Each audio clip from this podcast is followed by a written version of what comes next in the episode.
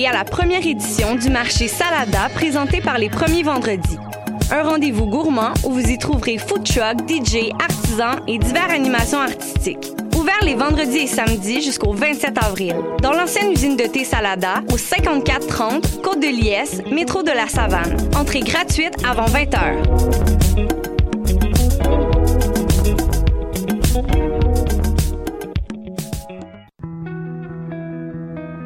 Voyage au bout de la nuit, c'est ton émission d'ambiance nocturne sur le Nightlife Underground montréalais. Découvertes musicales, chroniques culturelles et idées de sortie pour divertir tes nuits urbaines. Voyage au bout de la nuit, c'est l'émission nocturne de choc.ca. Ma tasse de thé, c'est votre rendez-vous pour le meilleur de la musique britannique.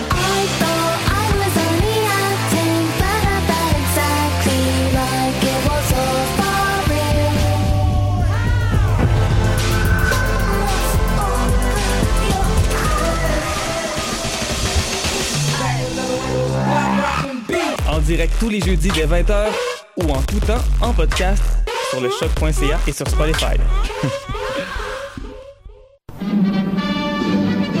Dans un monde où la société pestacle n'a jamais été aussi abrutissante, où le binge-watching fait office de passe-temps, où les zombies n'ont même pas la décence de se nourrir de cerveau, une équipe d'historiennes et d'historiens a le courage de lever le nez de leurs archives pour vous divertir sérieusement. Histoire de passer le temps, vendredi 16h sur choc.ca. Bonsoir ou bonjour, c'est Oxpo Puccino et vous êtes sur les ondes de choc. c'est pour ça que ça bouge comme ça. Oh, fucker, c'est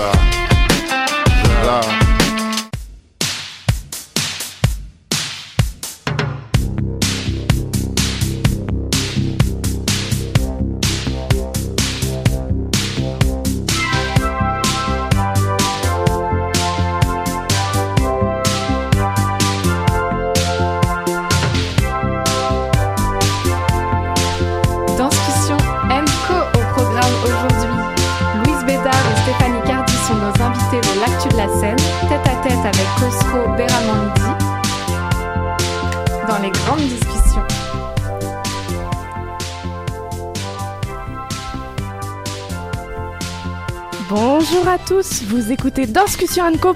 Clara, je te passe le relais.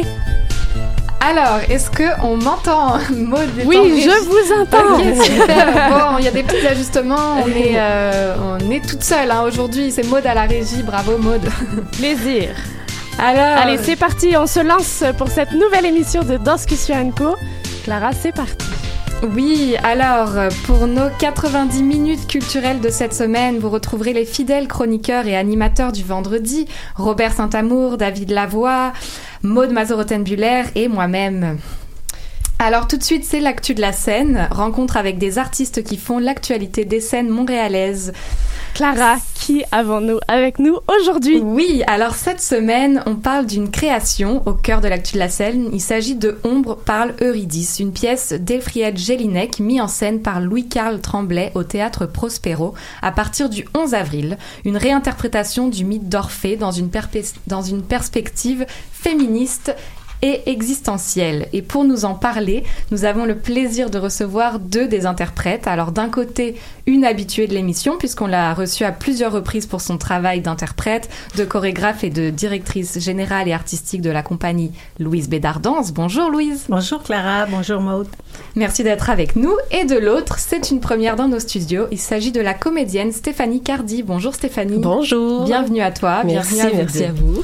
Alors, euh, dans cette pièce, Ombre parle Eurydice. C'est Ombre Eurydice parle. Oui, Oui. Ombre Eurydice Oui, c'est ça. parle. C'est drôle parce que j'arrête pas de, de les inverser et je Je sais pas ce que ça veut dire. euh, Il y aurait une, une analyse jungienne à faire. Ah, effectivement. en tout cas, alors dans cette pièce, euh, vous incarnez euh, aux côtés de l'actrice euh, Macha Grenon Eurydice. À trois périodes de sa vie, vous allez euh, nous en dire plus. Mais déjà, j'aimerais vous entendre sur la genèse de ce projet. Euh, comment vous avez été approché et qu'est-ce qui vous a euh, fait embarquer dans, dans ce projet-là, Stéphanie? Ben en fait, euh, moi, j'ai pas été approchée parce que je fais partie de la compagnie euh, théâtre.org, donc avec euh, Louis-Carl Tremblay et Robin Kittel-Ouimet. donc c'est un texte en fait qu'on a nous lu puis qui nous a tout de suite émerveillés. c'est une langue qui est, qui est crue, qui est directe, qui est impressionnante puis aussi en même temps qui est extrêmement poétique malgré sa rudesse. Donc c'est ça, on s'est dit mon Dieu, c'est vertigineux, on a envie de, on a envie d'essayer. Fait que voilà, donc j'ai pas été approchée, je me suis lancée volontairement là-dedans. Et pour toi, Louise, comment ça s'est passé alors cette rencontre avec euh, ce metteur en scène et ce texte? En fait, euh, Louis Carl m'a vu euh, performer dans la pièce de Catherine Godet. qui n'a pas de titre, mais qui faisait partie du spectacle récemment présenté au Théâtre de la Chapelle au mois de mars dernier, il y a un an. Et euh, suite à ça, il m'a euh, rejoint et puis on a discuté ensemble et puis il m'a présenté le projet. Mais j'ai eu quand même un, un, espèce de choc en lisant ce texte-là la première fois. Je me suis dit, ben oui, mais qu'est-ce que je vais faire là-dedans? Alors, euh, j'ai trouvé à faire des choses. Oui, parce qu'on alors on a tous en tête le mythe euh, d'Orphée et Eurydice. enfin, peut-être que certains l'ont pas. Vous pourriez le, résumer en deux mots. Mais euh, quelle est cette revisite faite de Gélinec Qu'est-ce que Qu'est-ce que, ben, on fait en deux mots euh, très rapidement le mythe d'Orphée. Orphée est un joueur de lyre, un poète qui séduit tout le monde par ses paroles, par son grand charisme. Et le jour de son mariage avec Eurydice, Eurydice se fait mordre par un serpent et monte aux enfers. Et là, Orphée est peiné, il veut absolument revoir sa femme, il monte aux enfers la chercher, et avec un des dieux, il fait OK, pas de problème, tu peux revoir ta femme, mais tu dois traverser les enfers avec elle sans jamais te retourner pour la regarder. Et évidemment, dans le mythe, Orphée se retourne, il a besoin de l'image d'Eurydice, il a besoin de, de son regard à elle sur lui, et Eurydice disparaît, il se retourne, elle disparaît et retourne aux enfers et meurt. L'adaptation de, de Jelinek, en fait, Orphée, cette fois-ci, c'est une rockstar qui est adulée par ses groupies euh, libidineuses. Puis, euh, euh, Eurydice est une auteure. Elle est incapable de, de vivre de son art, d'être épanouie dans la création parce qu'elle est toujours dans l'ombre d'Orphée. Qui, qui, prend toute la place par sa lumière, par, euh, par tout ce désir-là que, que prend la, la, place des groupies, que, puis voilà, donc c'est l'adaptation. Et à la base, c'était un monologue là, de 120 pages vraiment, si je peux me permettre, là, une, une diarrhée verbale de 120 pages de cette Eurydice-là qui finalement, contrairement au mythe, euh, qui est dans un rôle très passif, on s'entend, là, elle dépend un peu du bon mm-hmm. vouloir des dieux et de et d'Orphée, mais dans la réadaptation de, de, de Jelinek, ben là, elle prend, elle prend position, elle prend, elle prend la parole, premièrement, puis là, évidemment, c'est toute une réflexion. Euh, elle est auteur, je l'ai dit, mais c'est toute une réflexion sur euh, l'obsession pour euh, l'éternelle jeunesse, euh, l'image de la femme, euh, ce qu'on attend des femmes, le désir aussi. le désir de créer, c'est vaste. Mais bon, en gros, c'est ça. Ouais. C'est ce qui t'a fait peur, j'imagine, un peu, Louise, en lisant le. Oui, oui c'est tellement tu as bien dit tantôt le vertige. En tout cas, moi, j'ai eu le vertige et je l'ai encore, en oui, fait. Tout à fait. je découvre ces deux femmes-là et Pierre aussi, le chanteur Pierre Quanders.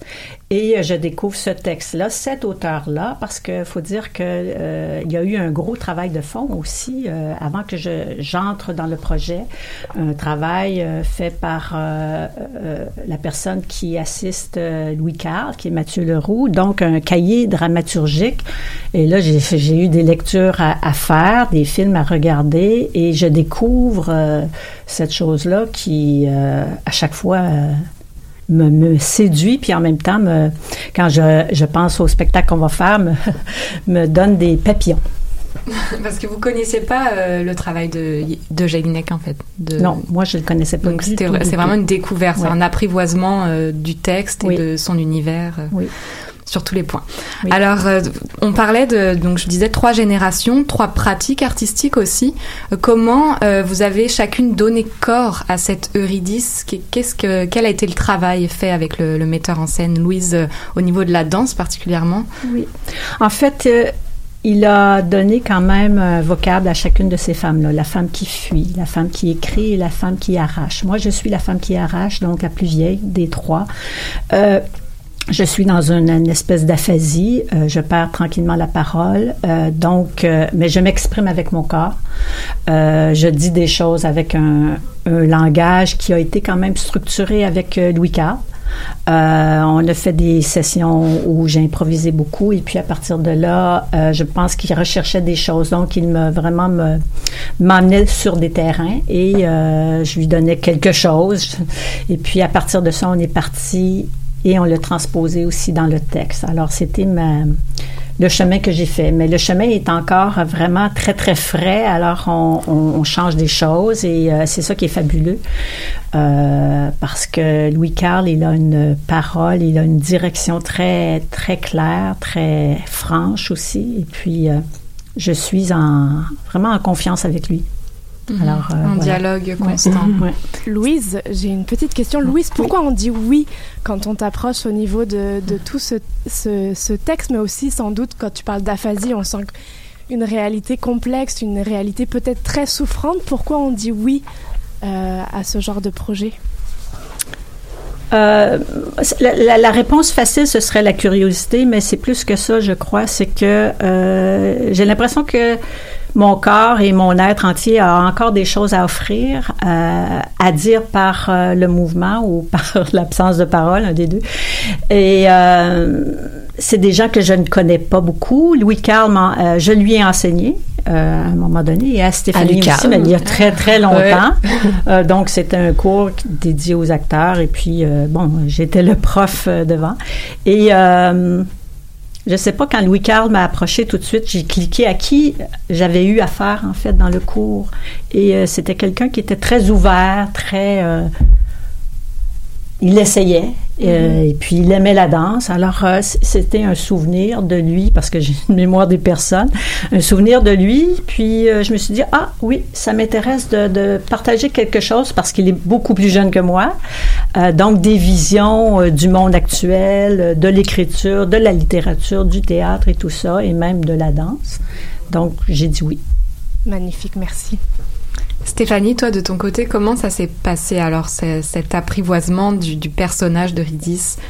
Ben nous, ça a commencé en fait dans l'adaptation parce que ce texte-là, comme je disais tout à l'heure, c'était un long monologue. Puis là, mm-hmm. Louise l'a un peu dit, on a séparé le monologue en trois voix de femmes.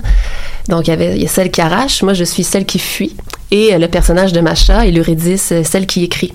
Donc, euh, celle qui écrit, c'est celle qui est dans le un peu plus, je dirais, dans le présent, qui est en train de, qui, est, qui assiste en fait à la préparation d'Orphée pour son spectacle, qui est en loge, qui essaie d'écrire, qui est incapable d'écrire. Elle est prise par sa présence, par cette pression-là des, des groupies qui crient, qui l'attendent. Puis elle, elle, ce qu'elle crée en fait, ce qu'elle écrit, c'est l'histoire d'une Eurydice qui serait plus jeune, en fait un alter ego d'elle-même qui prend la fuite et qui elle va prendre la décision de quitter Orphée et de faire un road trip vers les enfers.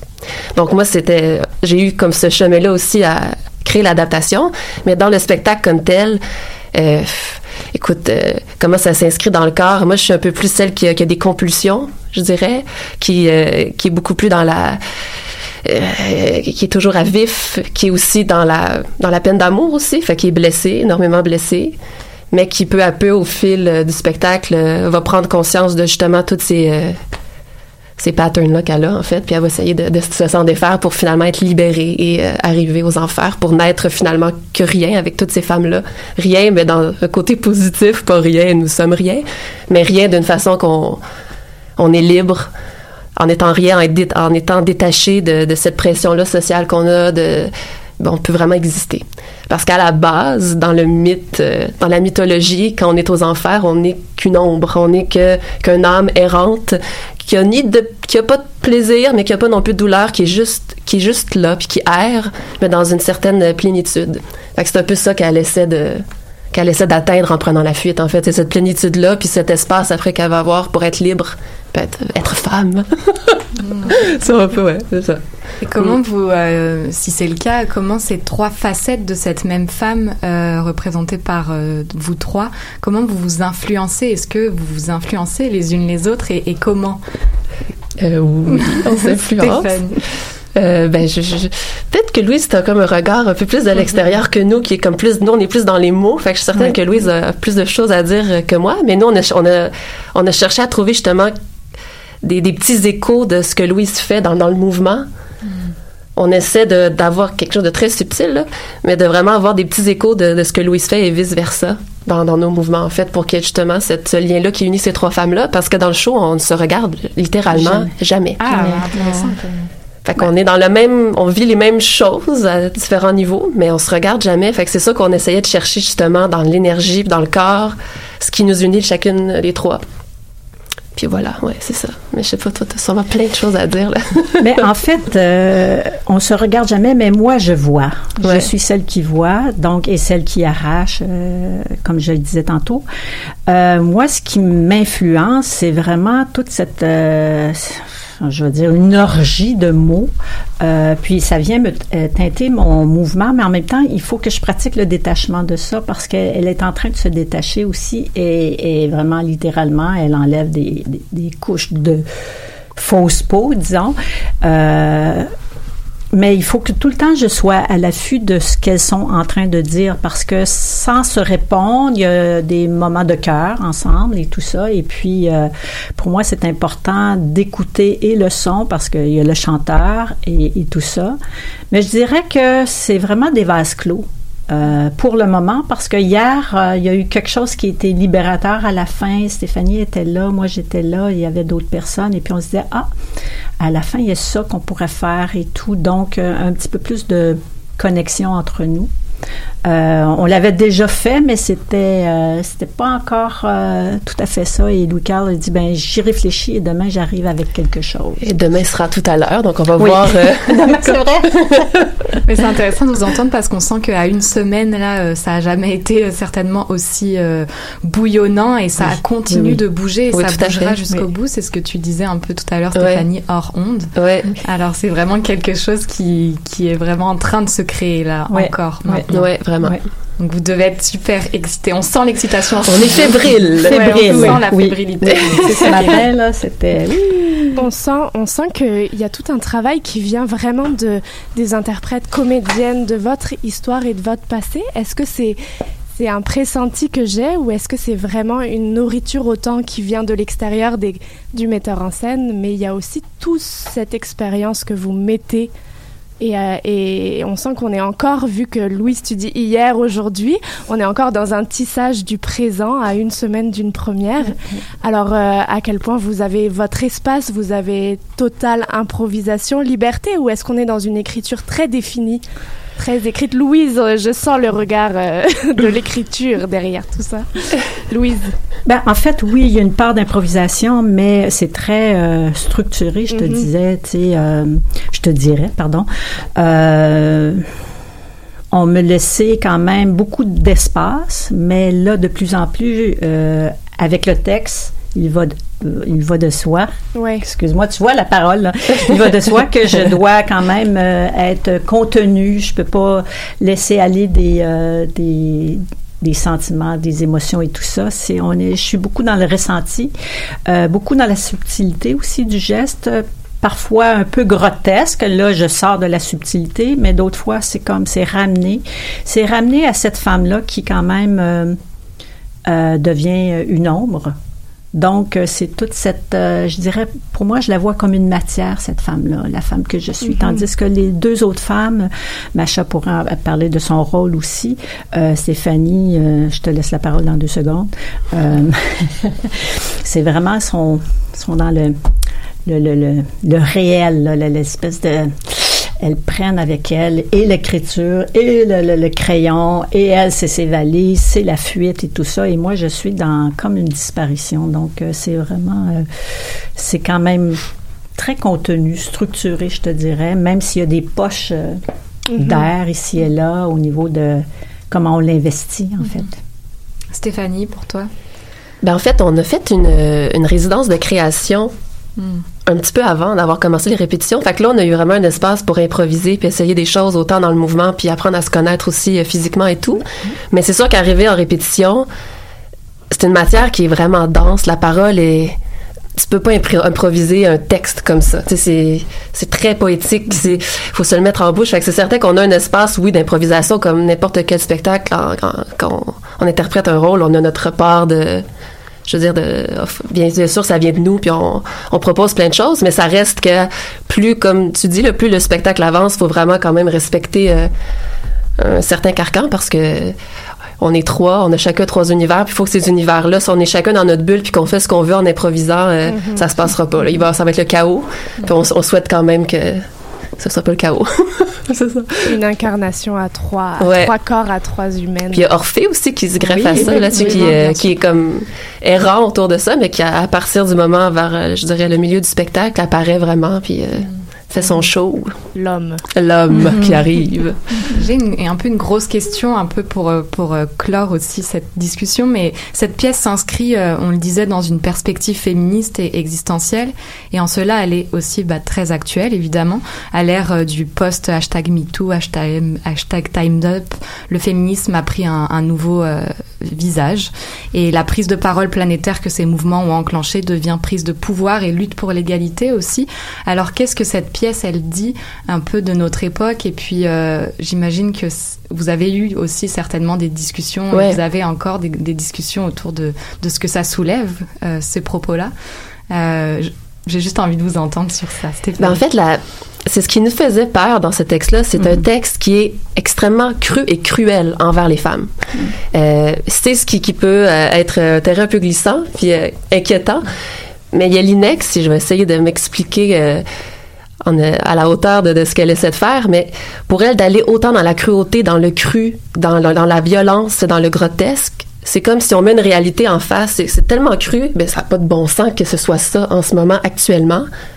C'est tellement grotesque et cru qu'on on, on prend un est, euh, on a une réflexion par rapport à ça. On a un certain recul que si c'était juste euh, un constat ou une réflexion un peu plus euh, intellectuelle et, et concrète. Il y a comme quelque chose de- d'extrêmement violent. On a une violence envers les, envers les, les jeunes femmes, chose que je n'ai pas du tout dans la vie, chose que Mhm. Louise non plus, ni Macha. Tu sais, on n'a pas cette cruauté-là envers les jeunes filles, mais c'est comme si la société nous demande des fois d'avoir cette certaine compétition, ce certain entre femmes qu'on a, qui n'a pas lieu d'être, qu'on n'a pas, mais que malgré nous, qu'on a par toutes les affiches qu'on va voir partout, par quand on va dans un, dans un magasin s'acheter une brassière, puis qu'on nous dit, en nous sous-entend qu'on devrait se mettre des pads, qu'il y a des gaines, quand il n'y aurait pas de gaines pour les hommes. Tu sais, quand tu te mets à voir partout tous ces signes-là qui nous oppressent, puis qui nous disent qu'on n'est pas suffisante, qu'on n'est pas assez.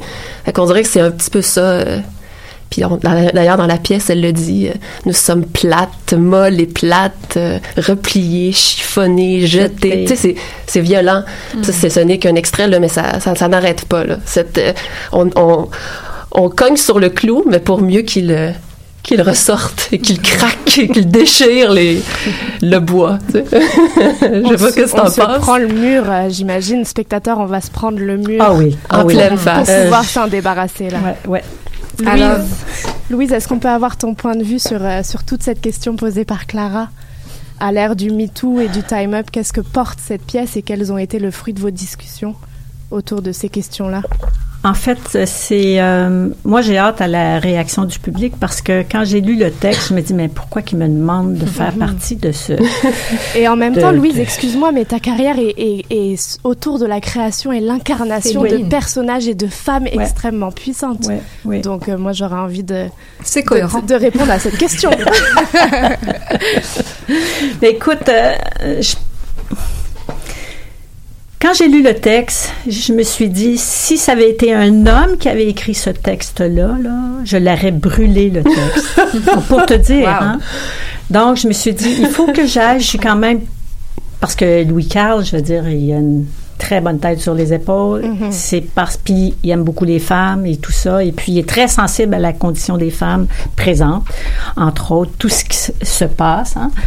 Alors, je me suis dit, mais, mais, mais qu'est-ce qui l'attire là-dedans? Donc, euh, les discussions n'ont pas vraiment, c'était pas, bon, qu'est-ce que je pense de ci, ça, ça? C'est vraiment à l'entour du texte qu'on s'est rallié pour trouver c'est quoi notre place dans ce texte-là. Parce que euh, elle n'écrit pas, apparemment, je peux me tromper, Stéphanie, mais tu me diras, elle n'écrit pas euh, des textes. euh, en fait, elle publie des textes et tout ça, mais on peut en faire qu'est-ce qu'on veut. C'est ce que je, Oui. Louis Carl m'avait présenté en, en, Oui, oui, elle laisse là, beaucoup de liberté. Euh, il y a même ce texte-là à la base, on dirait que c'est un roman, mais pour elle, c'était pour la scène, mais c'était vraiment même, c'était écrit en note de page, de vous pouvez charcuter, pas charcuter son texte, mais de vraiment en faire ce qu'on veut. Elle nous laisse un peu, ben, arrangez-vous avec ça. arrangez-vous avec ce que j'ai écrit. C'est vraiment... Euh, Donc, c'est aussi à l'entour de ça, c'est, euh, ça, va être quoi la parole de cet homme-là, Louis Carl, et puis à travers ce texte-là, et c'est ça qui m'intéressait, tous ces yeux-là posés sur cette écriture-là, et et ce que ça peut vouloir dire, même si je, moi je ne comprends pas tout, hein, ce qu'elle mhm. veut dire. Je, parfois j'ai comme j'ai des frissons tellement c'est il y a une dureté comme disait Stéphanie, mais en même temps il y a tellement une beauté puis il y a, tellement un, écorchement de cette femme là que euh, c'est ce qui m'a fait adhérer, si tu veux, à son texte, à, ce monde là qu'elle qu'elle qu'elle vraiment tire de tous les côtés et euh, je me suis dit ah j'ai quelque chose à trouver là-dedans Et euh, c'est là aussi l'interpellation de, de, de, tout ça. Tu m'intrigues. Et on est certain que les spectateurs aussi auront quelque chose à trouver dans cette pièce. Alors on vous encourage fortement à aller voir euh, cette pièce. On va rappeler les dates. Donc c'est Ombre Eurydice parle, une pièce d'Elfried Rielinek mise en scène par Louis-Carl Tremblay au théâtre Prospero du 11 au 27 avril. Merci Stéphanie Cardi, merci, merci Louise Bédard d'avoir été avec nous. C'était un, vrai plaisir. On vous libère et nous, on se retrouve juste après une petite euh, pause musicale, Just Go Forward, de l'artiste Ibio Sand Machine. Restez à l'écoute, vous écoutez Danscussion Enco sur choc.ca et nous sommes le vendredi 5 avril. Ah, ça fait drôle.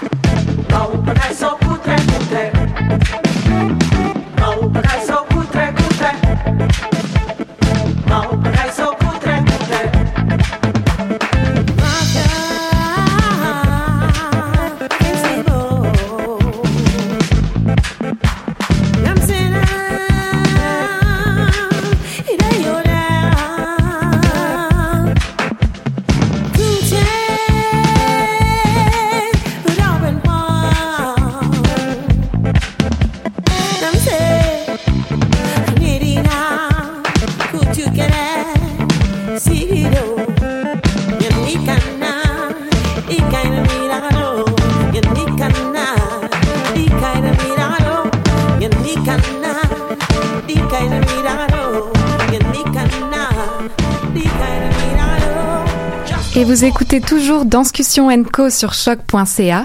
Chaque semaine, parce qu'il croque la culture à pleines dents, il nous offre sa perspective bien singulière de spectateur sous la forme d'un billet d'humeur. C'est la chronique de notre fervent spectateur Robert Saint-Amour. Il nous propose aujourd'hui ces jeunes qui font du bien à voir danser. Un retour sur sa soirée passée en compagnie des diplômés et futurs diplômés de l'école de danse contemporaine de Montréal. Bonjour Robert et c'est à toi. Merci. Bonjour Clara. Et bonjour à vous tous. Quiconque me connaît un peu sait déjà que c'est avec un plaisir et un intérêt toujours renouvelé que je me rends découvrir ce que les jeunes chorégraphes et interprètes en danse ont à nous proposer. Voilà donc pourquoi je me suis rendu dans les locaux de l'École de danse contemporaine de Montréal pour assister à la première édition de Boomerang Danse Partagée, organisée par un comité de diplômés de cette école, avec au programme des premières ébauches de quatre œuvres. Avant de revenir brièvement sur chacune d'elles, vous vous demanderez probablement qu'est-ce qu'une soirée boomerang. Mathéo Chauchat, membre du comité organisateur, nous l'indique de façon fort claire. Tout à l'image du boomerang, ces œuvres en création nous seront d'abord lancées et nous, en retour, serons invités à leur retourner nos impressions. Pour ce faire, inspiré d'une séance Larsen, il nous transmettra d'abord la question de la chorégraphe, ensuite nous serons invités à fermer les yeux pour trouver le ou les mots inspirés des phrases des moments passés. Enfin, nous pourrons partager notre réception avec une phrase qui débute par ce qui a fonctionné pour moi ou ce qui n'a pas fonctionné pour moi. Tout cela pour permettre au chorégraphe d'en prendre bonne note et aller de l'avant. Voici donc ce qui me plaît et, une formule qui me plaît, excusez-moi, et j'ai totalement embarqué autant dans la découverte des quatre œuvres que dans la rétroaction qui s'en est suivie. Je vous en propose donc un court compte rendu. En ouverture de rideau, Collecting the Bones de Gina Baudouin, avec son long, très long foulard riche en nœuds, enroulé tout autour de son cou, elle trace sur le sol un chemin à suivre, labyrinthique, comme pourraient le faire nos gènes et notre éducation. Et une fois fait, elle en entreprend le parcours, mais, et c'est ce qui a le plus fonctionné pour moi, elle ose passer par-dessus les bordures du chemin qui se présentent à elle, pour aller jusqu'au bout de ses aspirations. Voilà un témoignage fort éloquent et bien rendu. Il s'ensuit Ellipse de Stefania Scorina, qui nous présente trois femmes incarnées par Miranda Chan, Miranda Chan, Lena Demnati et Mathilde qui me captivent dès le début par leurs mouvements ondulatoires et circulaires. Leurs propositions changent, mais l'effet de leurs ellipses en est le même. J'ai vu des allers-retours de notre univers modulés par l'allée du Big Bang et du retour ensemble et implosif du Big Crush.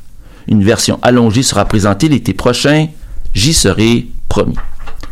Après une pause, Mathilde Dezé nous revient seule pour nous présenter sa création Hypopti-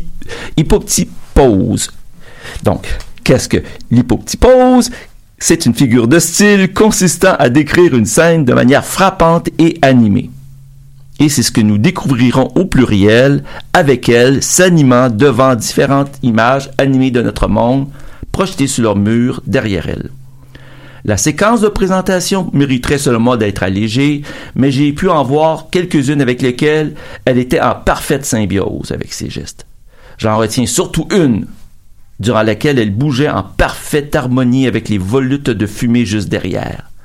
Un pur moment de bonheur esthétique qui a bien fonctionné pour moi et que j'ai partagé avec un grand enthousiasme par la suite.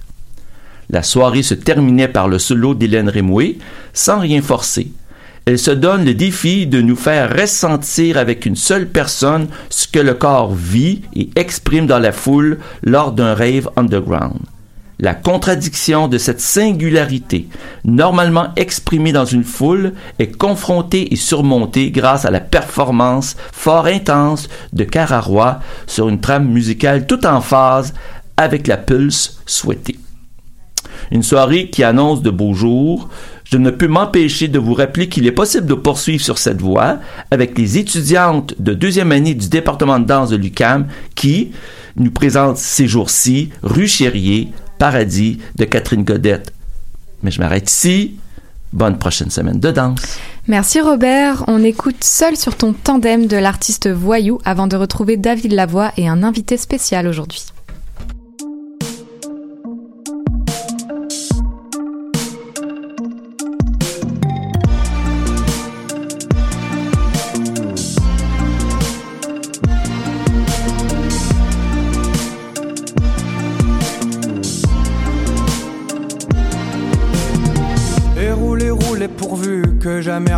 Vous arrête. Écroulez, croulez souvent sous l'amour et sous ses dettes. J'ai bien l'âme à vous envier, mais c'est le cœur qui m'arrête. Car bientôt plus fort que vous viendra se joindre à la fête. La roue tourne et si tombe un des deux. L'autre roule ou s'écroule avec eux. Pourtant pas mal parti, tous les deux dans la veine. En peine, l'âme en peine à pédaler pour deux. Pourtant pas mal parti, tous les deux dans la plaine. Te voilà raccourci, tout seul sur ton tandem. Et l'âme en peine à traîner un fantôme. Toi tu vas dérailler.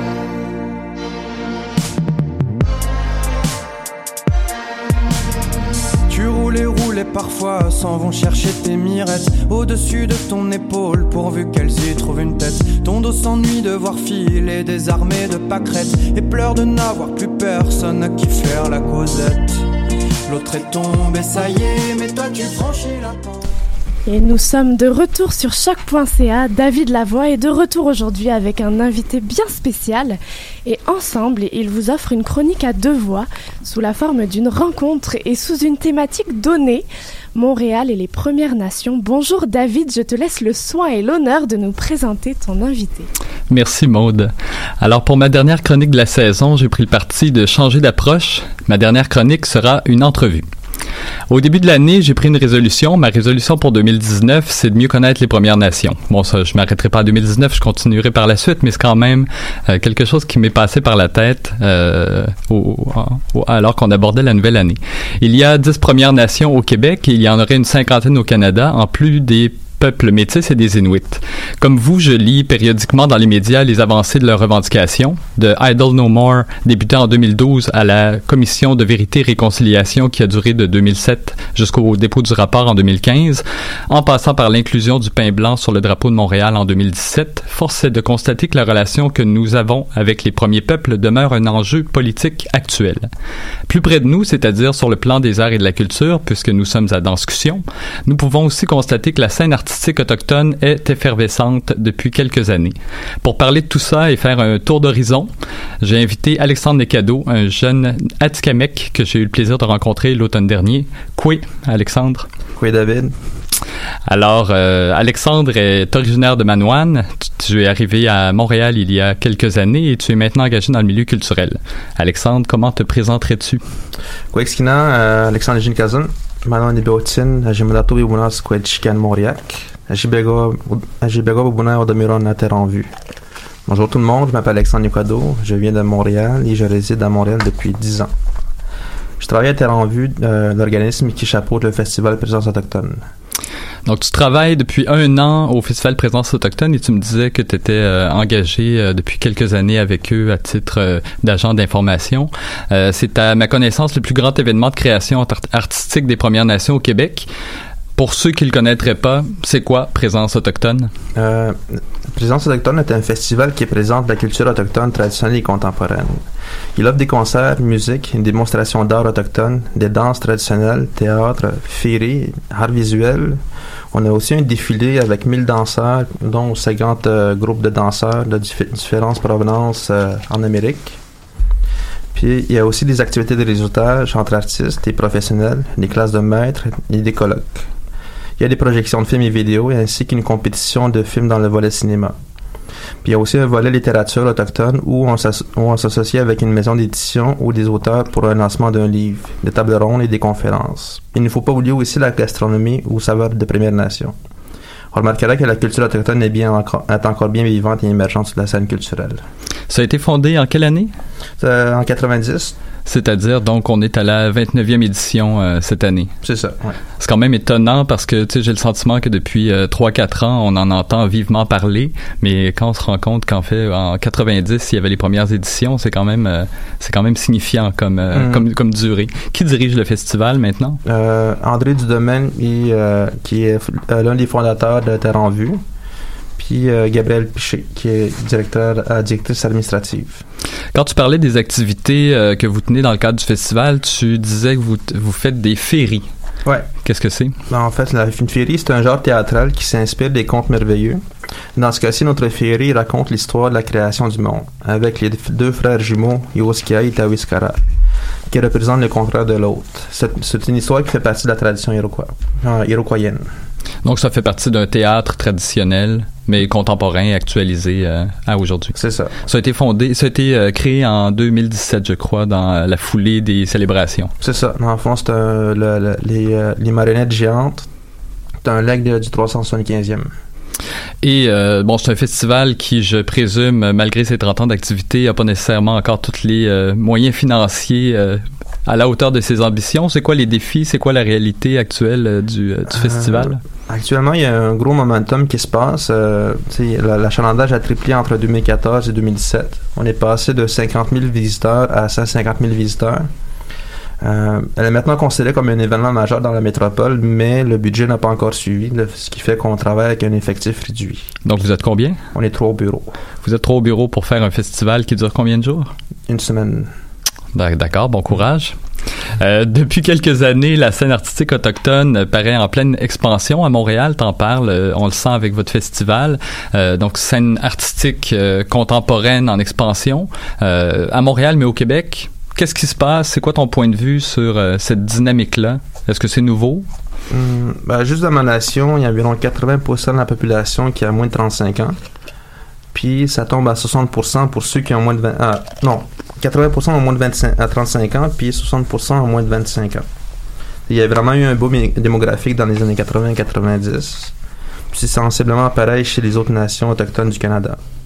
Le manque de logement dans les réserves autochtones a forcé beaucoup d'Autochtones à déménager en ville. On remarquera que plus de 50% de la population euh, au- autochtone réside en ville.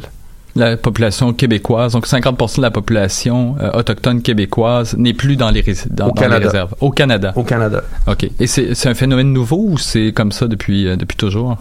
Euh, ben, ça doit être.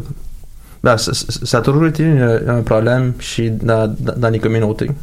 De garder euh, les, les- de garder les gens dans les réserves. Mhm. C'est-à-dire il y a un exode vers les villes, j'imagine, pour l'éducation, pour euh, pour le travail aussi? C'est ça, dans le fond, si, euh, l'une des raisons, c'est, c'est pour suivre les, les études supérieures, puis le manque de logement.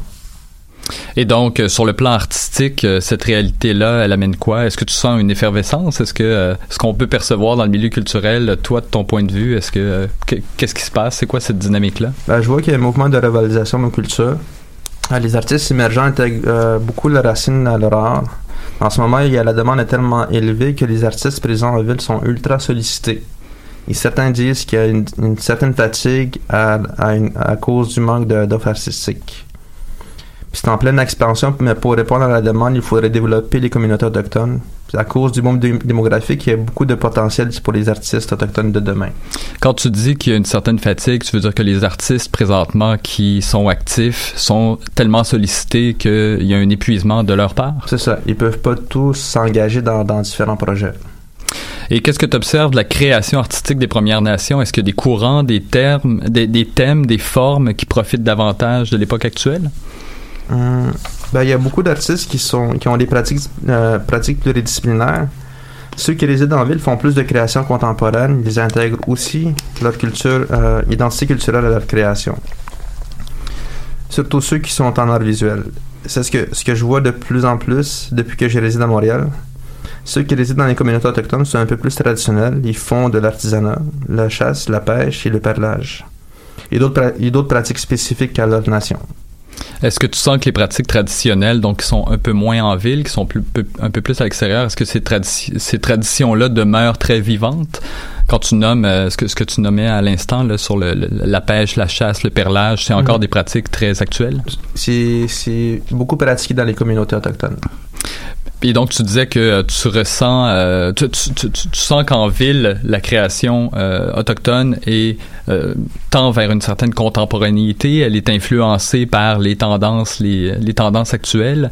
Euh, tu, disais que ça bouge en art visuel. Moi, moi qui travaille au Festival Transamérique, je sens beaucoup qu'en danse et en théâtre aussi, il y a des artistes qui sont en train de se positionner et de faire de la création contemporaine. Fait que la grande tendance pour toi, ce serait de dire, euh, il, il se passe quelque chose d'effervescent dans les villes et c'est là qu'il y a une activité artistique qui est vraiment en développement. Ouais, c'est ça. Comme euh, ça, on, peut, on peut parler de, mettons, d'Émilie Monet qui est en théâtre avec euh, sa compagnie Onishka, qui veut dire réveil- réveil- se réveiller euh, en français. Puis euh, on a aussi Lara Kramer qui fait beaucoup de, de- d'art contemporain. Puis ce qui se passe ici au Québec en termes de revalorisation des cultures autochtones, est-ce que c'est la même chose à l'échelle du Canada? Euh, c'est la même chose partout au Canada. C'est la nouvelle génération veut prendre sa place euh, sur la scène culturelle. Maintenant, il y a la, maintenant, la culture autochtone a été revalorisée. Il y a de, y a de nouveaux artistes qui émergent et ça a beaucoup bougé dans l'ouest du Canada.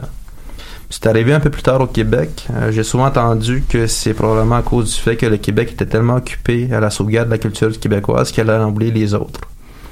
Mais je crois que c'est depuis Adornement au Québec et la Commission Vérité et Réconciliation que j'ai remarqué des changements. Et beaucoup ont été touchés par notre réalité. Et la société s'est rendue compte qu'il y a une grande richesse culturelle chez les Premières Nations et que ça contribue au rayonnement de notre pays.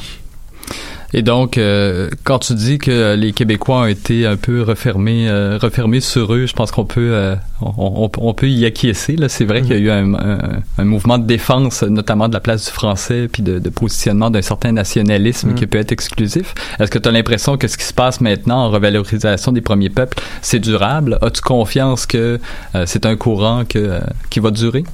Ben, je trouve que quand on partage des histoires, on a, on, ça amène une certaine richesse à nos deux nations.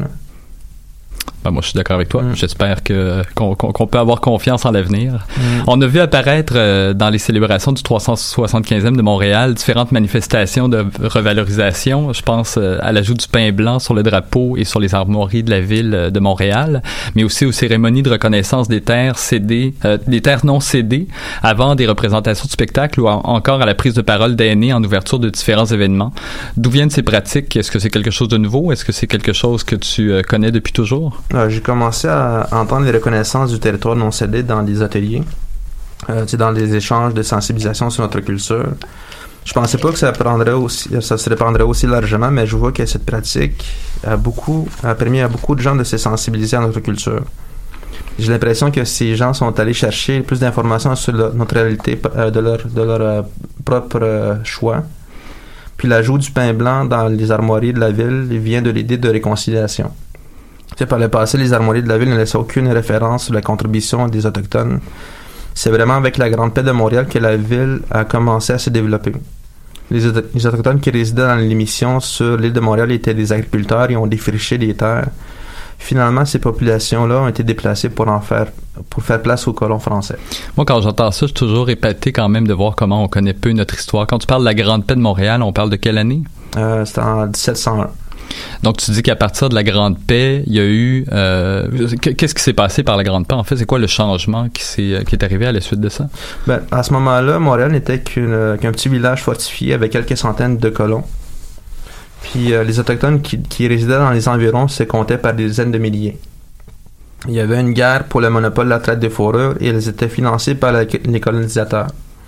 Puis quand il y a eu la Grande Paix de Montréal, c'est là que la ville a pu se développer parce que la, violence a été arrêtée. Et donc, on a choisi récemment de mettre le pain blanc sur, euh, sur, sur- le drapeau de la ville de Montréal. Pourquoi le pain blanc? Euh, ben, parce qu'elle a une couleur dorée, son écorce est blanc, puis euh, elle rappelle la couleur du feu aussi, pour euh, le symbole du feu, euh, du feu central.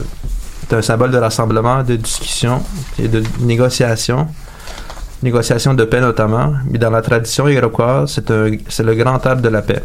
Et le fait qu'il soit au centre symbolise l'unité des nations.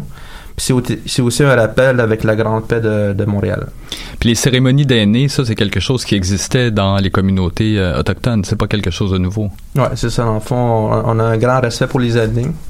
Euh, ceux qui, qui euh, accumulaient plus d'expérience avaient plus de respect de la part euh, des, euh, des, des jeunes, des, des plus jeunes. là. Et euh, les cérémonies des euh, les cérémonies tenues par les aînés, est-ce que ça durait euh, 15 minutes, 10 minutes, comme on le fait ici? Ah, ça peut dépendre. C'est ça, il y en a certains que j'ai déjà entendu dire qu'une cérémonie de remerciement peut durer jusqu'à 4 heures. Jusqu'à 4 heures? Ouais. c'est pas pire. On a encore du chemin à faire. Euh, depuis quelques années, il y a plusieurs acteurs des Premières Nations qui collaborent pour fonder un projet qu'on appelle Destination. Peux-tu nous dire de quoi il s'agit? Euh, ben, c'est un gros projet de centre culturel autochtone. C'est qui existe depuis le. Cette idée a, a- a commencé en- à la fin des années 90. Initialement, c'est l'équipe de Terre en Vue qui avait poussé pour la création du centre culturel, mais pour plusieurs raisons, c'est la crise de entre autres, les gouvernements ne voulant pas s'engager à une dépense supplémentaire pour son fonctionnement, le projet n'a jamais décollé. Euh, les années ont passé, puis euh, le réseau pour la stratégie urbaine de la communauté autochtone à Montréal a repris le flambeau. Il s'est associé avec le tourisme autochtone du Québec. Ils ont monté un plan d'affaires qui mariait le volet culturel avec un volet, euh, touristique. Ce volet va permettre au centre culturel de s'autosuffire. Les palais gouvernementaux ont eu un intérêt quand ils ont entendu le volet touristique et le rayonnement que ça donnerait à la ville de Montréal, ainsi que les retombées économiques. C'est un, projet qui va renforcer le rayonnement des cultures autochtones. Ça, ce seront les, prin- les principaux acteurs culturels autochtones qui seront résidents au centre culturel. Il va y avoir Terre en Vue, Webgoon Mobile, les productions Feu Sacré et euh, le centre culturel de Gaspeg. Ils vont se partager le, le calendrier culturel, puis il va y avoir aussi d'autres organismes partenaires qui vont enrichir la programmation. C'est un projet très important pour stimuler l'émergence de la nouvelle génération d'artistes et c'est un outil de réconciliation avec la société dominante. Cela aussi va con- contribuer au rayonnement de la métropole et attirer plus de touristes. C'est un projet qui est en qui est, qui est en marche depuis les années 90. Je pense qu'on s'attendait à ce que euh, le, le, le centre puisse être inauguré même en 2017 à l'origine. C'est c'est dans l'idée de, de réconciliation. Et donc, euh, un- je pense que le site qui est préconisé est dans le Vieux-Port. C'est un site qui appartient au gouvernement fédéral. Mhm. Donc, on comprend que le gouvernement fédéral est attaché au projet. Le, Ouais. euh, le gouvernement municipal, le gouvernement québécois, où se situe là-dedans? Euh, ben, en fait, la ville était 100% avec le projet. Il attendait juste que le, le gouvernement provincial puis euh, fédéral s'entendent. En fond, il se jetait un peu la balle, dire euh, le- lequel qui va prendre une décision en premier, mais on va suivre après ça. Fait Donc, la balle est dans le camp de qui maintenant? euh, là, en ce moment, on est en consultation avec la- le, le gouvernement provincial pour voir de quoi que ça va l'air. Puis, une fois que, une fois que le, le- le le- le Québec va prendre sa décision, mais là, le fédéral va pouvoir au moins euh, euh, emboîter le pas. Donc, c'est la CAC maintenant qui a le ballon dans les mains? Ouais. Puis, est-ce que ça se passe bien? Avez-vous confiance? Oui, ben c'est ça. Dans le fond, on, a- on était agréablement, agréablement surpris parce que euh, euh, l'administration Coder, euh, les employés de, de Coder, en fond, qui travaillent à la ville, sont tombés sur le chômage, puis ils ont été engagés par le, le- le- le- la, La nouvelle administration. Ouais, c'est ça. Ouais, ok, d'accord. Et Donc, ils connaissent un peu le dossier, donc euh, c'est facile d'avancer avec le projet? donc, quand est-ce qu'on en apprend plus sur le projet? Euh, on va devrait avoir ici des nouvelles rendues le- pour le 21 juin. Euh, ben, la sortie de l'été, on célèbre la, la journée nationale des premiers peuples au quai de l'horloge. C'est un endroit pressenti pour la construction de notre centre culturel. Ah oui, OK. Et donc, euh, 21 juin, pour avoir plus de nouvelles sur le projet de destination, le Festival Présence Autochtone, 29e édition. Ah, ça, va se don- ça va se faire du 6 au 14 août à la place du festival. Alors, Mikta Migwetz, Alexandre. Mikta Migwetz. Merci euh, à tous les deux pour ce développement de contenu extrêmement éclairant. Euh, de mon côté, immigrante, j'aurais aimé atterrir sur cette terre et avoir euh, un cours d'histoire qui inclut euh, autant le Québec, mais aussi avant tout euh, cette terre sur laquelle on atterrit. Donc merci à tous les deux. Alexandre, tu es le bienvenu pour revenir euh, à cette émission et même envoyer pas mal d'artistes de ton de ta communauté à venir euh, au micro à nos côtés et j'espère que tu seras un relais pour nous pour euh, nous indiquer qui on peut recevoir. Euh, ce sera un plaisir en tout cas. Non, ça plaisir. Merci, merci David d'avoir été avec nous euh, toute cette euh, hiver. Un grand plaisir. côtés. Le- la- re- Retrouvez-moi au festival dans quelques semaines, c'est ce qui va m'occuper. Effectivement, on viendra te serrer la main ou boire un petit verre avec plaisir. J'y serai. Alors nous vous proposons une courte virgule musicale signée Vendredi sur mer. Je trouvais que ça faisait une belle transition avec toi David. Future chanteuse au Franco 2019 avec son titre La femme à la peau bleue. Écoutez ça. Il était minuit, minuit passé. C'était pas de l'ennui. J'étais un peu fatiguée. J'ai pris un dernier verre et puis une cigarette. Les lumières dansaient, elles éclairaient ses yeux. C'étaient les reflets d'une femme à la peau bleue, d'une femme à la peau bleue. Je suis rentrée tard, elle m'a suivi. Je crois plus au hasard depuis cette nuit. Je connais pas son nom, ni même son adresse. Je me souviens au fond que de sa tendresse. J'ai pris un dernier verre et puis une cigarette d'une femme à la peau bleue.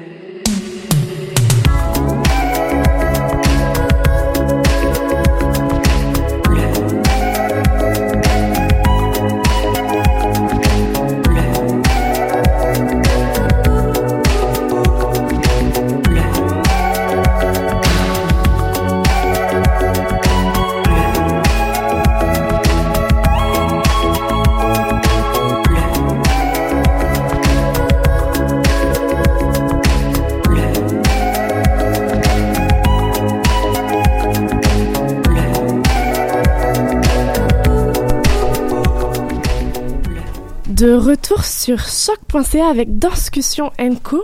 À chaque semaine, sa pépite culturelle, elle peut prendre la forme d'une courte entrevue, d'un rapport, d'une découverte artistique et culturelle jamais anodine, ou encore d'un retour sur une œuvre vue, entendue ou lu, le souhait est de mettre en relief le réel. Et aujourd'hui, autour de ma partenaire Clara, de vous donner un aperçu d'une création auquel elle a assisté cette semaine, la représentation de Revisor du duo Crystal Pite Jonathan Young, présentée à Danse Danse. Clara, c'est parti pour le voyage. Oui, merci Maude. Alors, euh, après euh, Betroffenheit que, no- que l'on avait pu découvrir au festival Transamérique l'année dernière, la chorégraphe vancouverienne Crystal Pite et l'homme de théâtre et auteur euh, Jonathan Young renouvellent leur collaboration avec la, la pièce Revisor, présentée par Danse Danse au théâtre euh, Maisonneuve jusqu'au 6 avril. Un pupitre en bois verni, une lumière tamisée, un texte dense, bavois- bavard pourrait-on presque dire, porté et incarné par neuf personnages d'une époque révolue, quoique. À l'origine du scénario de Revisor, il y a une comédie satirique de l'auteur russe Nicolas Gogol, écrit en 1836, et dénonçant la corruption et la duperie. Le réviseur, un imposteur malhonnête interprété par une femme ici, Tiffany Tregarten, vient semer la pagaille parmi des fonctionnaires issus de la petite bourgeoisie qui le prennent à tort pour un inspecteur infiltré. Les uns contre les autres, ils vont alors user de subterfuges, complots et bassesses en tout genre pour amadouer le révisor, camoufler leur propre cachotterie et défendre leurs petits intérêts. Comme dans Bertroffenheit, la pièce se divise en deux parties distinctes. Dans la première, davantage théâtrale et burlesque, les interprètes en costume retranscrivent le texte corporellement en usant de l'exagération par-dessus les voix enregistrées d'acteurs. Et dans la seconde, l'univers s'assombrit, les costumes disparaissent, le texte déraille et s'effrite, devenant trame sonore. La danse alors, dans toute son abstraction, dans toute sa fluidité et sa virtuosité si particulière à l'esthétique de Crystal Pite, prend le dessus. Le texte est encore là, mais cette fois-ci en soutien au mouvement. La voix off de la narratrice, omnisciente, décrit la gestuelle, la corrige, la révise. Elle devient le réviseur. Et nous, spectateurs, devenons témoins de la distorsion de la pièce, quitte à se perdre dans le flot des mots. Est-ce que je comprends ce qui se passe? Mais en fait, dois-je comprendre quelque chose? Lâcher prise? Ping-pong incessant entre le cérébral et le figuratif. Les danseurs sont tous époustouflants de virtuosité. Entre, théâtralité et prouesse physique, ils démontrent une fois de plus la diversité et la richesse de leur palette d'interprètes. D'ailleurs, le solo final de Jermaine Spivey vaut à lui seul le déplacement. Le duo Pite et Young donne à la revisite de cette fable contemporaine une résonance résolument contemporaine. Et là est leur génie. En dépouillant la farce, c'est l'humain qu'ils dépouillent, dévoilant toute sa vulnérabilité dissimulé derrière bien des artifices. En s'immisçant dans les interstices du texte, il nous en révèle le côté sombre et angoissant et nous amène subtilement à nous questionner sur notre condition humaine. Que cache-t-on et qui cache-t-on derrière le masque? Une fois ce dernier tombé, que reste-t-il? Avec Rui Weiser, Crystal Pite et Jonathan Young prouvent une fois de plus qu'ils ont des choses à dire ensemble, des histoires de mots et de corps à écrire, un imaginaire à bâtir, pour notre plus grand plaisir évidemment. À vous de vous faire votre propre avis. Revisor de la compagnie Kid Pivot présenté par Danse Danse est au théâtre Maisonneuve du 3 au 6 avril. Merci Clara pour cette mise en relief et j'aime toujours autant entendre ta voix. Oh bah, il fallait le- la faire cette déclaration d'amour. Virgule musicale avec euh, une artiste, Cléa Vincent et son titre Femme et la nuit. La femme est à l'honneur aujourd'hui et pourtant mon invité qui suit n'est pas une femme. Retrouvons-nous pour les grandes discussions avec un tête-à-tête avec mon invité spécial déjà installé, Khosro Beramandi et je lance Cléa Vincent. C'est parti. Les lumières qui s'éteignent ici s'allument dans la nuit. Je crois entendre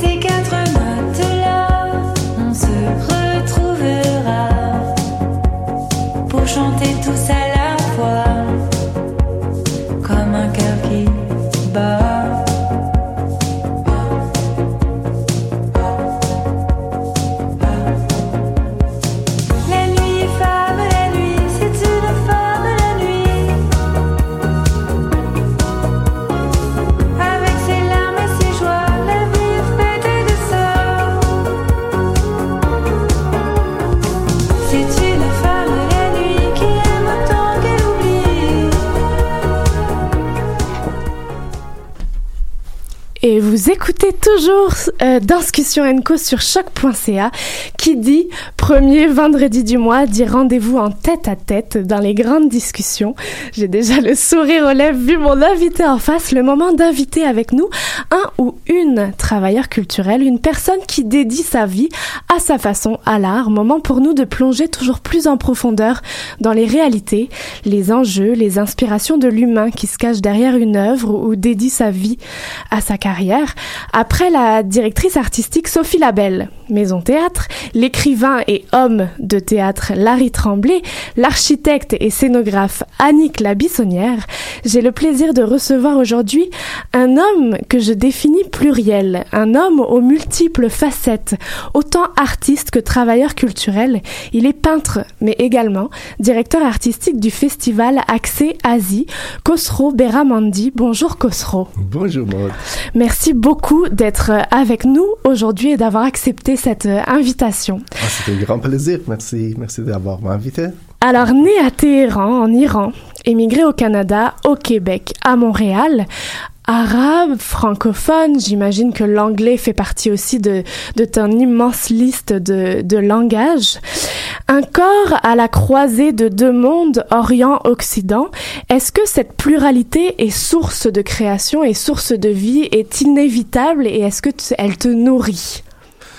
Bah, bah oui, je, sûrement. euh, donc, pers- personnellement, euh, pour moi, ma vie, euh, c'était un peu euh, dans plusieurs niveaux euh, de surprises énormes. Donc, ce qui est relié aussi à mon, mon identi- identité, c'est aussi, euh, des fois, ça donnait qu'il était une surprise dans le sens que moi, je me, vois, je m'aperçois comme une, euh, un être vivant sur cette terre. Et je me vois aussi sur la terre euh, relié dans un cosmos qui est assez incroyablement énorme qu'on n'arrive même pas à imaginer où ça commence, où ça termine. Donc, dans cette sorte de vaste euh, espace alentour de nous où on peut même pas définir c'est quoi le profondeur, c'est quoi la surface, c'est quoi le... me- Comme toute cette- idée que nous avons pour mesurer euh, nos tailles, nos idées tout ça, ça, devient euh, un peu euh, sans aucune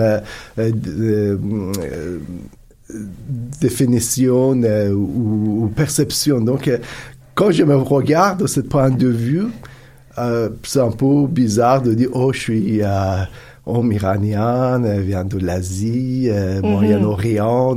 J'essaie de me couper comme ça parce que euh, de, de plus je me définis, de plus je dois me couper dans différents morceaux et je veux éviter ça.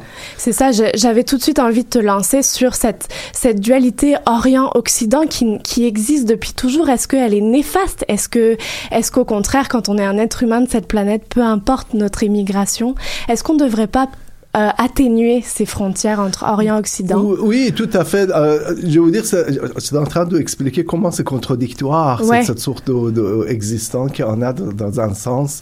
On est relié à un univers euh, sans Mhm. fin. Et dans ce contexte-là, aussi, on est un être, hu- être humain qui vit sur la Terre, qui vit dans un pays, qui parle certaines langues, qui partit dans certaines cultures. Donc, il y en a on est aussi raciné comme ça, comme un petit grain dans un énorme terrain. On commence à Mhm. grandir, on commence à, à- à- à devenir, à cette, cette procédure de devenir apporte tous ces aspects de, ouais, de qui nous sommes, qui, où nous viennent et tout ça. Donc, euh, pour moi, être né euh, à Orient où le soleil se lève et vie au Occident où le soleil se couche. Ça a apporté des de, de différentes expériences. Ça, a affecté bien sûr ma, ma vision, ma, mon approchement vers euh, mon environnement euh, et tout ça. Donc euh, oui, j'ai vécu les deux. Et, et, et, ça partit de mon identité. J'aime bien ça. J'aime bien cet, cet aspect plus sorte terrain, ou je sais pas comment le dire, euh, d'avoir euh, cette, cette, chance de vivre euh, cette expérience. Oui, J'aime beaucoup cette image de naître là où le soleil se lève et de vivre là où le soleil se couche. J'en ai une jalousie de cette complétude que tu peux porter. et la chance qu'on a, c'est que tu es, et je vais t'ouvrir d'abord sur ta pratique de peintre.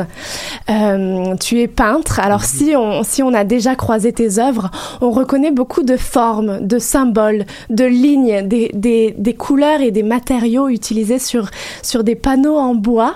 Beaucoup, si je me trompe pas, mais à toi de, de me rectifier sans problème, qui, qui portent euh, souvent des, une mythologie, des animaux énigmatiques, et on reconnaît ce cercle rouge qui, qui voyage beaucoup d'œuvre en œuvre. Je te vois sourire, donc je n'ai pas tout à fait faux. Alors, est-ce qu'on peut avoir euh, un aperçu comment ta rencontre avec la peinture s'est-elle déroulée?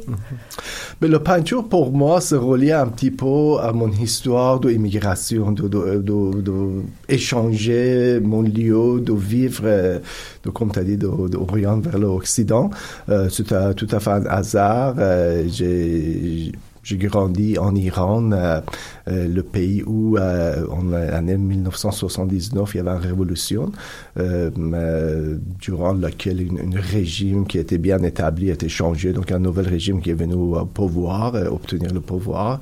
Et donc, ce changement, c'était un changement très, très violent et destructif, dans le sens que euh, pour arriver à une nouvelle chose, il fallait qu'il détruise tout. Et, et ce- cette, cette destruction, c'était faite par euh, un groupe de gens qui croyaient pas vraiment à la vie sur la terre, mais plutôt à la vie après la mort, euh, et tout ça. Donc, une vision très, très religieuse qui est Mhm. reliée à tout ce qui est le destin et, et le, et le, et le promis de Dieu et tout ça. En tout cas, tout ce pour dire que euh, pour moi, de, de avoir vivre euh, cette expérience très, très violente dans, dans, dans ma jeunesse, dans, au début de l'année de 21 ans, 21 ans, euh, c'était très très choquant. Et donc aussi, euh, ça donnait qu'il y avait une guerre qui a commencé entre les pays euh, des voisins en Irak, entre l'Iran et l'Irak. Donc comme un jeune homme, j'étais obligé de participer dans les guerres. Donc, Mhm. pour éviter tout ça, j'ai décidé de, de quitter le pays. Donc euh, quand, je, je suis m'échappé en fait d'Iran. Je suis allé en Turquie et de là-bas, je me suis rendu en Italie. Est-ce qu'on peut parler d'un exil? Tout à fait, dans un sens où il existe, parce que depuis euh, ce temps-là, c'était l'année 82, j'ai jamais retourné en Iran parce que j'ai pas le droit de retourner. En tout cas, pour tous dire que ce, ce le désir d'aller vers la peinture, ça commençait à ce moment-là. Euh, C'était une période qui, euh, comme un jeune homme qui a vécu une, période très très complexe, euh, j'avais plein de choses à dire, j'avais plein d'émotions à, à, à connaître d'abord, à- à le vivre avec, Euh, mais en même temps, mon expérience de déplacement euh, m'a mis dans une situation que j'avais pas une langue commune avec mon environnement de parler, donc je je parlais pas, j'ai quitté l'Iran, j'étais en, Turquie, j'ai parlé zéro la langue, après je suis, je me suis rendu en Italie, là-bas non plus, après je suis venu au Canada, là je connaissais un petit peu anglais, mais c'était pas un- un- une connaissance assez euh, profonde pour être capable de communiquer avec euh, mon environnement. Donc, toute cette procédure aussi de, de, de déplacement, que ça durait environ un an, euh, ça a apporté beaucoup de euh, émotions Mhm. euh, complexes que aussi j'étais pour moi c'était c'était inconnu. Donc avoir de, de, de me rencontrer de nouveau dans toute cette situation de, de, de déplacement aussi c'est de découper de tout mon environnement mes amis ma famille euh, et tout ce qui était relié à mes quotidiens et tout ça. Donc euh, c'était un choc c'était un choc. Donc dans ce choc là euh, pour moi, l'art, ça est devenu une sorte de euh, où je pouvais me- m'accrocher, où je pouvais euh, le prendre et, et- et- me trouver dedans. En fait, Mhm. c'est- c'était un milieu, c'était un- c'était une expression que j'avais pas besoin de connaître le langage, j'avais pas besoin de connaître l'alphabet. L'art c'était c'était universel dans un sens et le langage, surtout sur ce qui était relié à des émotions, émotions que j'avais à ce moment-là. Euh, et je trouvais une facilité à entrer dedans et, me réfugier dedans pour euh, pour euh, partir me protéger, mais en même temps euh, de, de, trouver un lieu de confort, un lieu de, de, de, bien-être. Quand tu parles de l'art, tu parles de la de l'art de la, pein- peinture. ton l'art en général, poésie Mhm. beaucoup, parce que euh, nous en Iran aussi, le, le, le, euh, le, euh, art euh, principalement, ça se traduit en poésie. D'accord. Euh, Poésie pour les yeux alors pour la peinture Oui, Est-ce qu'on oui, pourrait dire aussi. ça? Ben, en tout, j'ai- il y a d'autres euh, expressions artistiques qui existent, mais poésie, c'est très fort. Donc, euh, moi, moi, j'étais beaucoup plus familier avec le, le poésie, mais quand je suis arrivé, euh, bon, donc je, je me suis aussi ouvert. Moi, dans mon euh, passage euh, de, de l'Iran euh, à Rome, à de Téhéran à Rome. Euh, j'ai vécu pendant un bout de temps à, de- à Rome où euh, il fallait que je trouve un euh, travail pour gagner ma vie. Donc, je, je vendais à cette époque-là des journaux le matin dans la rue. Le journal La Repubblica, c'est comme le, le, Mhm. Le Monde de, de, de l'Italie. En tout cas, c'est un journal populaire. Donc, je le vendais tôt le matin, entre 6h et 9h, où les gens se déplaçaient pour aller euh, au travail. Et, et voilà, donc quand j'ai terminé vers 9h du matin, la station où je, je vendais de, de, de journaux, c'était juste en face du Vatican. Donc euh, après, ben, pour me reposer aussi, pour calculer mes, mes monnaies, euh, j'allais toujours euh, dans, le, dans le Vatican. Euh, je m'installais euh, dans l'église même et je calculais, je me nettoyais aux salles de bain et tout ça. Et là aussi, j'ai commencé à regarder le, le- le- Ah ouais, meilleur endroit. Et tout Mhm. ça, ils étaient là. Donc, mais avant ça aussi, euh, j'avais commencé à regarder les arts visuels. J'ai trouvé il y avait une- quelque chose qui, qui cliquait avec moi à ce moment-là. J'avais ce désir d'aller vers, euh, vers la euh, peinture comme pratique artistique. Donc, euh, ça, ça restait dans moi. Donc, quand, quand je suis arrivé au Canada, l'année 83, Mhm. euh, encore là, une autre, j'ai arrivé dans une petite ville, London, Ontario. À, à l'époque, il y avait 300 000 euh, habitants, où j'étais habitué à vivre dans une grande ville, à Téhéran, ou à Rome, ou à Istanbul. Donc, arrivant dans une petite ville, c'était trop propre pour une chose, c'était très choquant pour moi. Euh, donc, en tout cas, ben, dans cette nouvelle vie encore, euh, je crois que là, le peinture commençait à se, à se prononcer dans ma, dans ma esprit, dans ma tête. Mhm. Et là, j'ai décidé de commencer à le pratiquer, à le faire. euh, et là, ça, c'est la première fois que, euh, cas, j'ai commencé à faire la peinture j'ai commencé à prendre des cours et tout ça. Donc, ça, mon cheminement, c'était en, en, en fait pour trouver une, une façon de, de parler sans avoir euh, connaître un langage euh, euh, déjà bien très développé. Donc, ça, m'a permis de, de faire sortir mon émotion immédiatement euh, en faisant la peinture. On, sent le, on sent que voyager, exiler, changer de terrain t'a permis de- d'emmagasiner des images, des émotions, sans doute énormément de réflexions. Alors, euh, au travers de ta peinture, que souhaites-tu donner à voir et pour qui peins-tu, en fait, quand tu te mets à- dans cette pratique? Bah, c'est c'est un peu égoïste de dire ça, mais euh, normalement, je crois que je vais toujours peinturer pour moi-même. Euh, c'est comme un, euh, Mhm. c'est un, euh, médicament, c'est un sorte de, je sais pas, c'était comme pour me, me rendre la vie plus facile, plus à l'aise, aussi de préoccuper mes temps. donc, c'est- c'était un attachement que ça, se développait pendant toutes ces années-là. Donc, mais pour moi aussi, euh, ce que je fais, c'est c'est- j'ai j'ai en train de aussi créer une, une univers qui appartient à moi-même. Donc Mhm. c'est- c'est un peu égoïste de dire ça peut-être, mais mais j'ai j'ai créé dans, dans ma tête, dans mon, mon- dans mon œuvre, une, une univers qui appartient à moi, qui, qui est qui est ma, qui est ma vision vers le monde. Et, une fois ça arrive sur le tableau, quand ça, ça termine, euh, ça vient aussi un, un moyen de communication des idées, des, des, des images, des, des visions et tout ça. Donc dans un sens, euh, dans un sens, je, je communique ma vision, ma, ma, ma, ma propre euh, point de vue, qui est très très imaginaire, qui, qui est pas vraiment basé sur la réalité euh, dans mon tableau, dans mon, mon, offre. Je parle pas de réalité. En fait, mon- pour moi, mon offre, c'est un peu euh, une alternative à la réalité. J'essaie de, euh, de voir euh, de créer un monde dans lequel euh, je, je me sens à l'aise à vivre, je me sens à l'aise à, à respirer dans paix, dans, dans en tout cas chez moi, d'ouvrir de chez moi. Donc, ces tableaux sont un peu chez moi. On peut évidemment découvrir toutes tes œuvres, entre autres, sur, sur ton site web Oui. qui est nourri euh, de, de toutes Merci. ces œuvres. Et alors, j'ai envie d'ouvrir avec toi euh, tout, toute une des autres facettes de cet euh, humain, euh, la direction, le directeur artistique du festival Accès Asie, qui prend part euh, lors du mois, et alors c'est intéressant de l'apprendre pour certains, ou de le découvrir, ou de le renforcer pour d'autres, le mois du patrimoine asiatique qui se déroule tout le mois de mai euh, à travers le Canada. Et ici à Montréal, le festival Accès Asie euh, ouvrira le 1er mai et se terminera le 30 mai.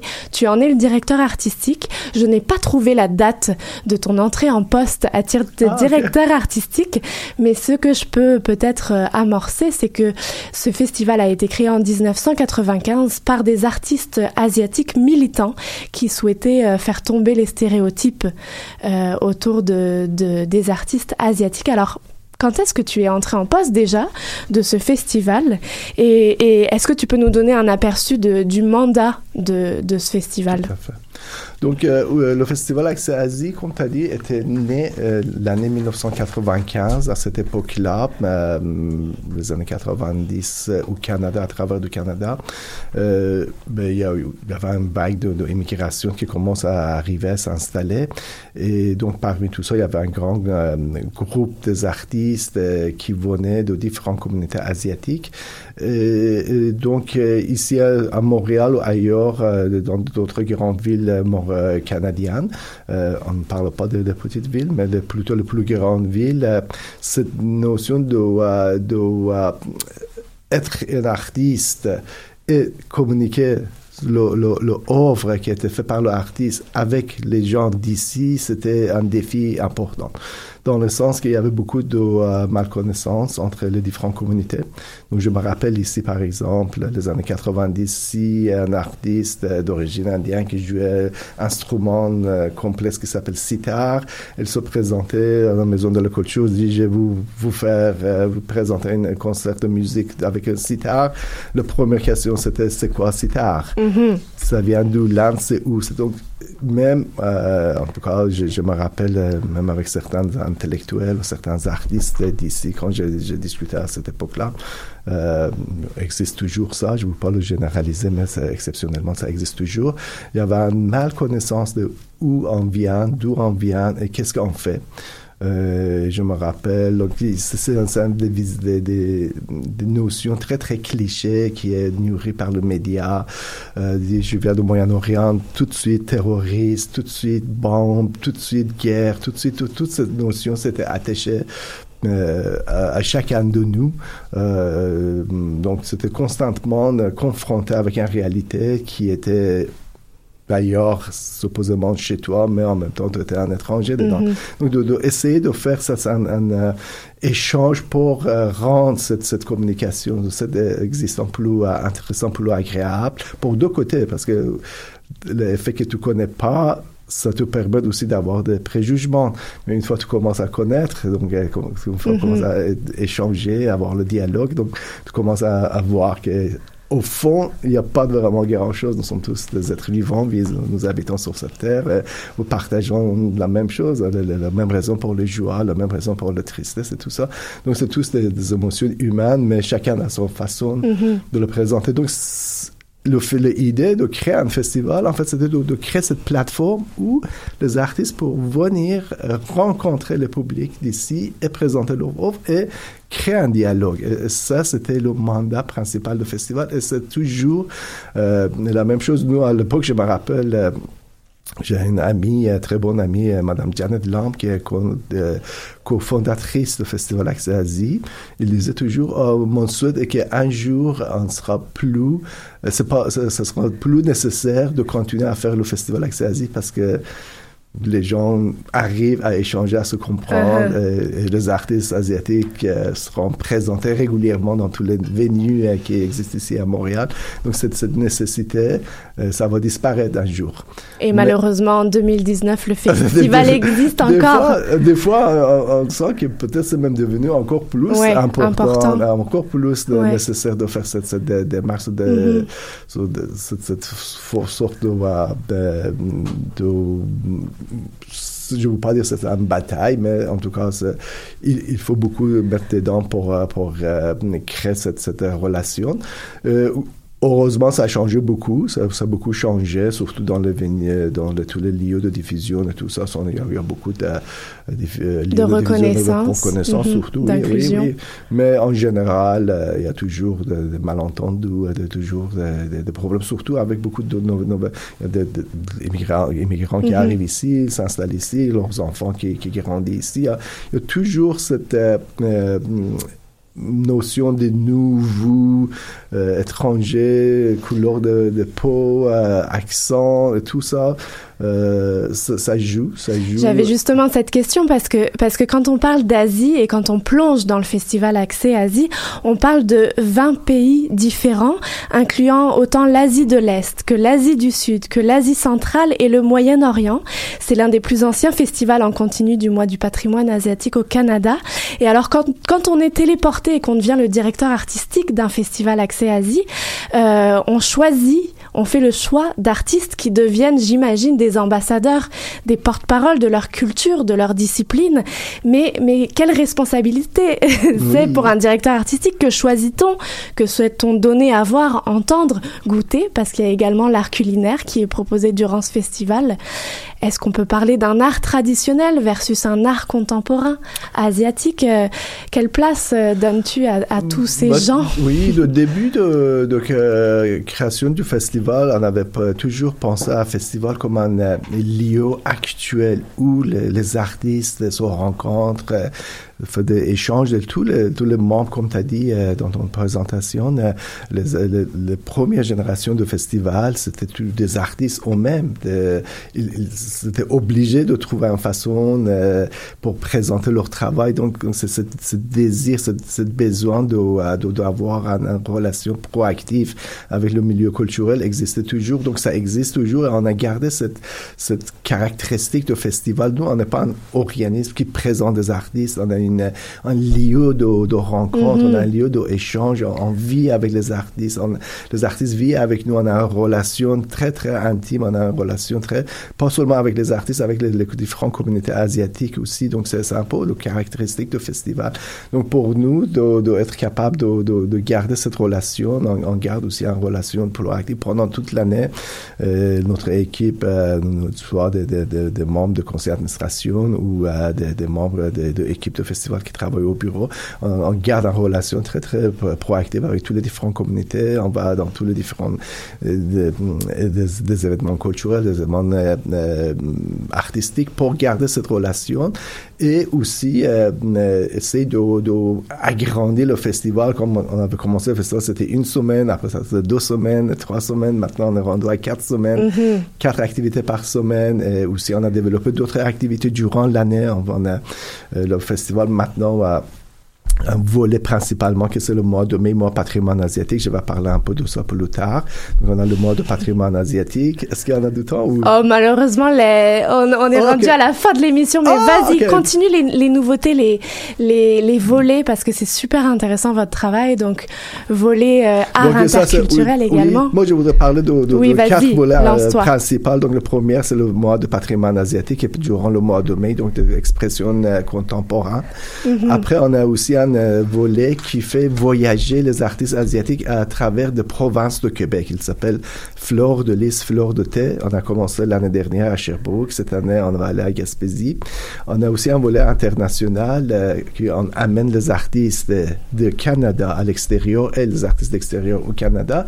Et aussi, on a un volet national qui en fait de voyager les artistes montréalais à travers du Canada. Donc, toutes ces, activités euh, se reliaient à leur,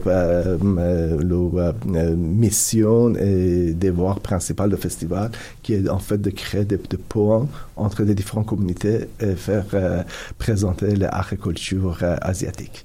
Merci beaucoup, Khosro. C'était un premier aperçu. Évidemment, nous serons là au mois de mai et nous Excellent. allons euh, recevoir vos artistes avec plaisir.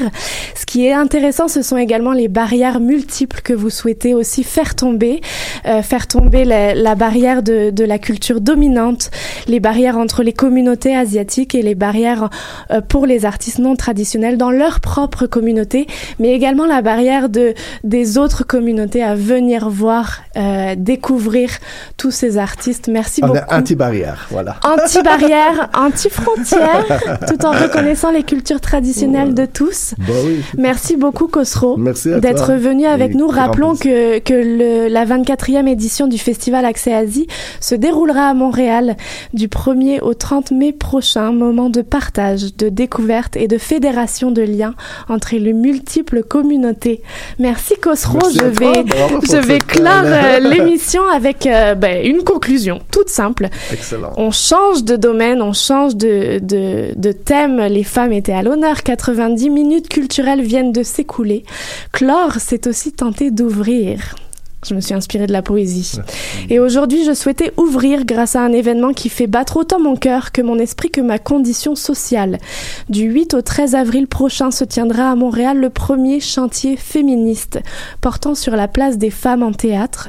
Durant six jours, grâce à une entrée libre, gratuite, et en se rendant très simplement au théâtre de l'Espace Go, nous pourrons, vous pourrez assister à des activités, des tables rondes, dîner causeries, des ateliers mettant la femme avec un grand F et des petits F au cœur de toutes les réflexions.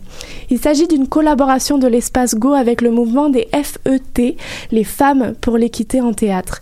Ginette Noiseau, directrice générale et artistique du théâtre Espace Go, affirme ceci Une femme qui prend la parole et met en scène le monde sur les plateaux de théâtre, c'est loin d'être un acte impartial. Voici quelques questions que je vous cite en rafale et qui seront abordées.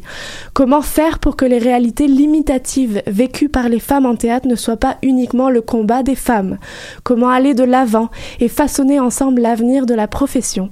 L'égalité entre hommes et femmes est-elle atteinte ou encore loin de l'être? Dans les médias, existe-t-il un double standard si on est un homme ou une femme?